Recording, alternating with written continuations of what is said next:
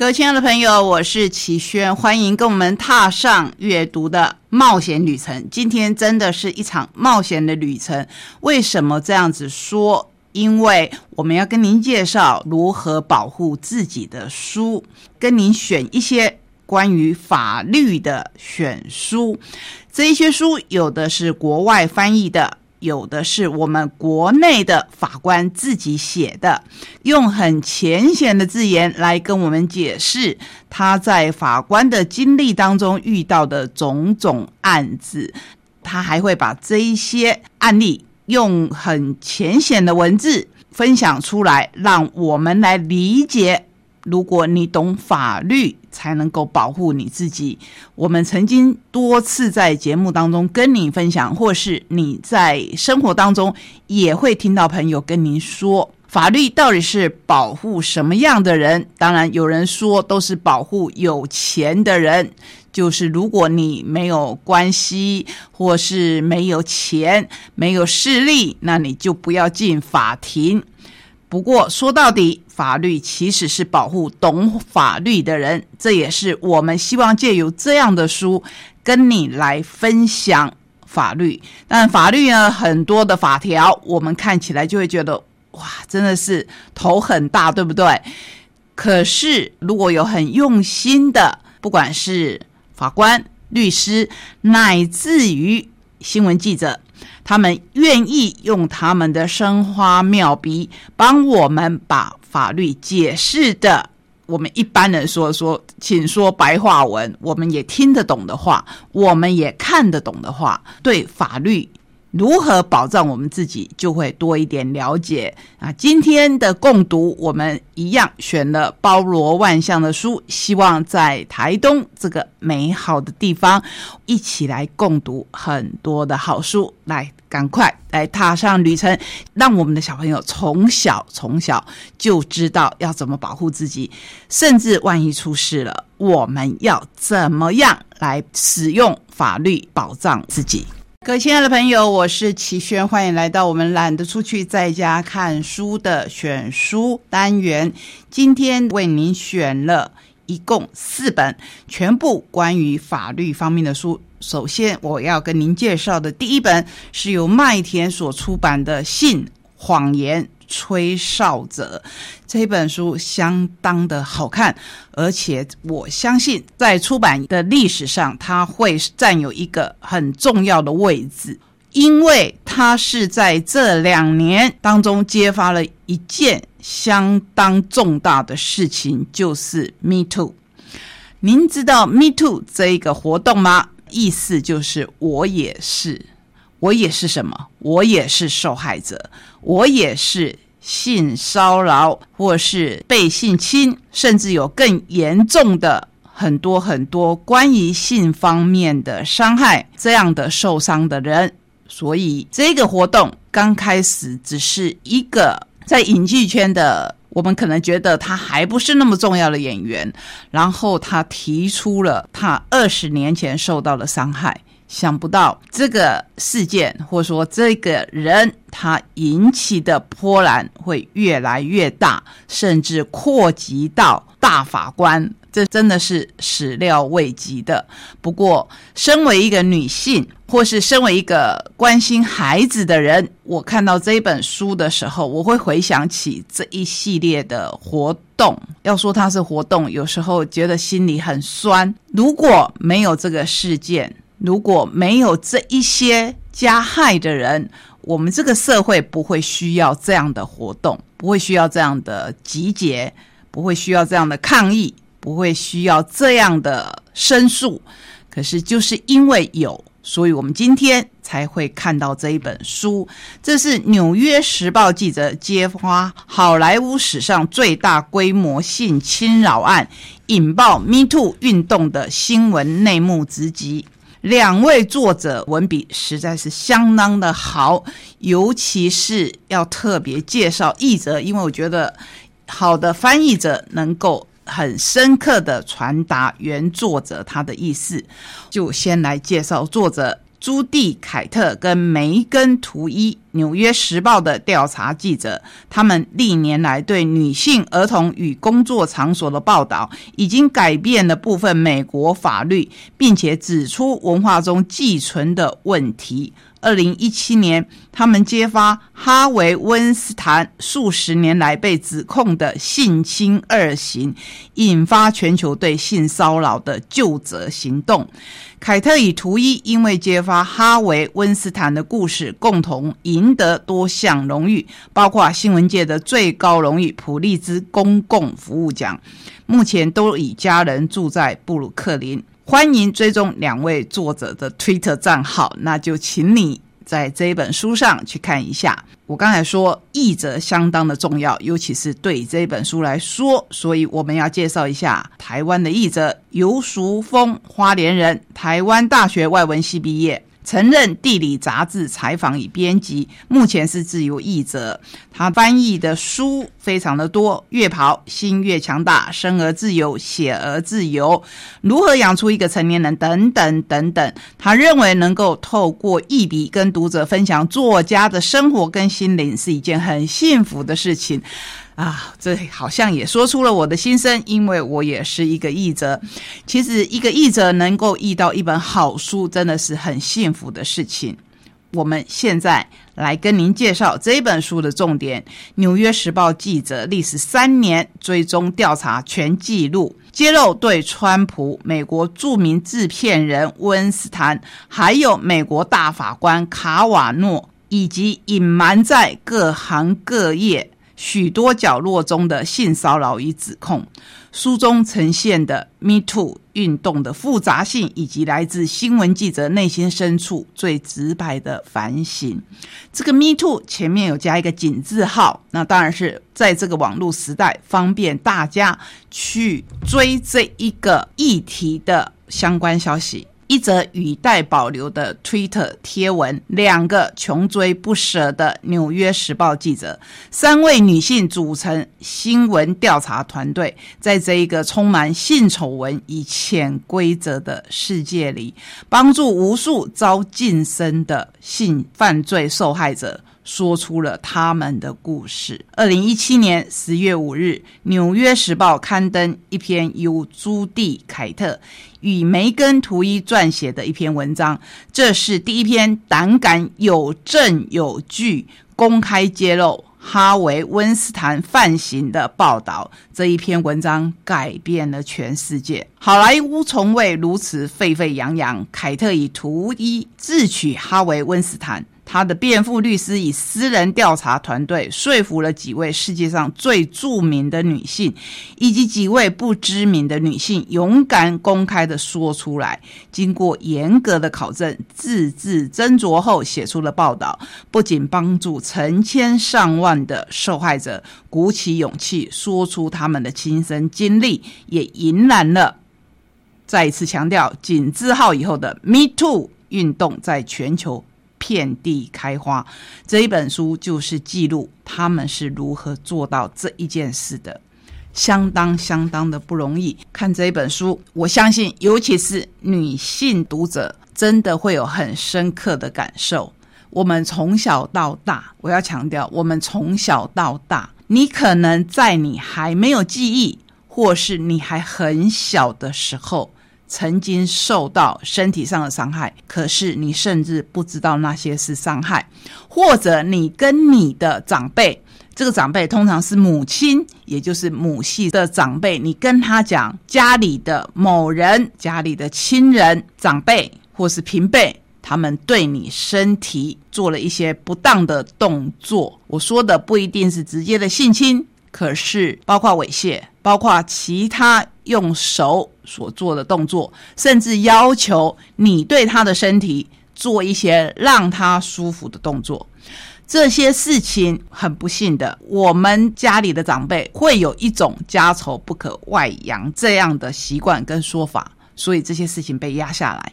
压下来以后，如果好一点的，你长大了，你懂得保护自己，这件事情或许过去，或许你自己可以把它消化掉。至少你可以远离这个伤害你的人。可是我相信有些女性因为被制约，她可能觉得长大以后她在职场，或是只是偶然在公车、在捷运、在其他的公共。交通工具上面，万一受到同样的伤害的时候，她会觉得这是不是她必须忍受的事情？就是你无可避免之恶。如果是这样子，我觉得这个伤害就太深了。这也是这一本书在这个时候出版，或是这个议题在这个时候被揭发出来的重要性。跟您介绍这一本书。我就不详细的说内容，因为它内容实在是太精彩。这两位记者的文笔非常非常的详实，可是光是详实是不够的，他必须有很好的文采，可以让我们不停的看下去。当你看到非常知名的女星，当你看到对大法官这样子在法律上很有地位的人提出咨询的时候，我跟你保证。你真的像在看法庭戏，甚至比法庭戏还精彩，你就会知道说，其实戏剧或是文学，其实都在反映人生。请我们所有的受害者，这里面不只是女性，当然也有男性，甚至有孩子，这是我觉得最难忍受的。请为这一些勇敢的人站出来，也请鼓励他们站出来。Me too。一点都不羞耻，该羞耻的是所有的加害者，一定要揭发他们，而且我们要帮助这一些，至少我们要支持他们愿意发声的这些勇敢的人。这本书非常的重要，是一个里程碑，所以今天要特别介绍给您。来，我来缓和一下我的情绪，因为说到 Me Too，真的是心情会非常激动。那我们现在来介绍同样由麦田所出版的两本书，一本是《法律何时该宽恕》，另外一本是《章鱼法官来说法》。首先，我们来介绍《法律何时该宽恕》。法律真的能用来宽恕吗？宽恕必须出自个人意愿，强迫他人宽恕会带来二次伤害。当事人选择不宽恕是一种赋权，同样能够获得尊严与力量。我们可以宽恕他人，而无需宽恕错误的行为。个人受伤可以选择宽恕，但是如果伤害的是整个社群，正义仍然需要司法来维持。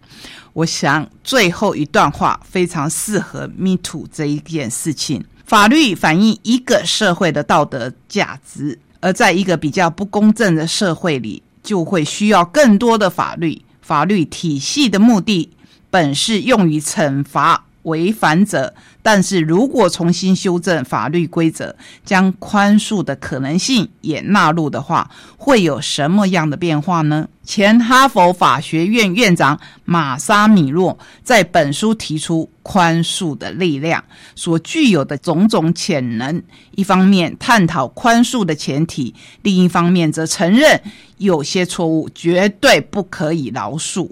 他深入不同领域与法律、正义跟文化传统的复杂交界，并且抛出了一个当代最为困难的问题：法律是否应该鼓励人们宽恕？这个问题真的真的很难回答，所以我要再说一次，他抛出了一个当代最为困难的问题：法律是否应该鼓励人们宽恕？米洛透过以下三个面向来处理法律中的宽恕议题。第一个，面对童兵与未成年的犯罪者，也就是娃娃兵，在战争中，在内战中。有很多被国家征调的或被游击队征调的娃娃兵，不管他们出于自愿或是出于被迫，面对这样的犯罪者，修护式的司法有何利弊？第二，债务免除如何给予人们重新开始的机会？针对政府、企业与个别债权人，各国法律处理债务的方法有什么不同？第三，当赦免。作为强大的法律工具，它何时能增强正义、和平与民主的价值？何时又会成为特权的打手，伤害到法律之前人人平等的承诺？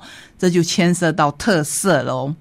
有时候放弃法律上的怨恨，会让法律更为公正。不过，由于法律是维护民主的重要框架，虽然宗教领袖、心理学专家等等都肯定宽恕是向善的动力，但是要将宽恕落实在。正式的法律施行细则上将牵涉到更为复杂的考量。